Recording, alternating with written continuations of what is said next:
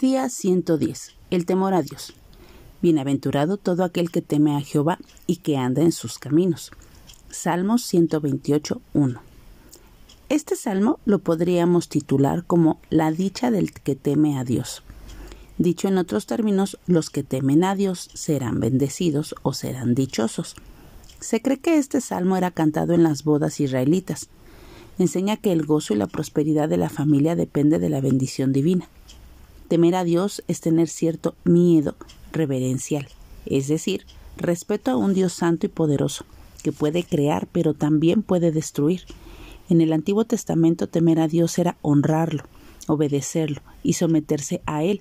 En el Nuevo Testamento era respetarlo y reverenciarlo. Todo esto está íntimamente relacionado con la adoración a Dios.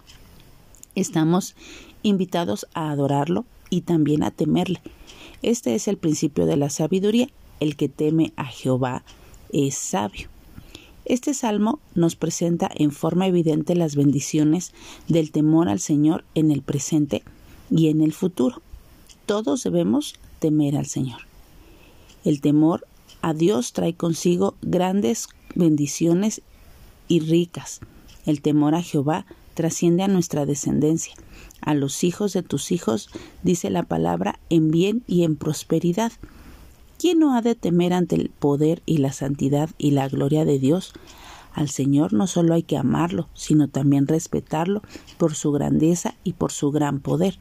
Si realmente tememos a Dios, debemos observar una vida santa, digna del Señor. El Señor ha prometido recompensar a los que temen.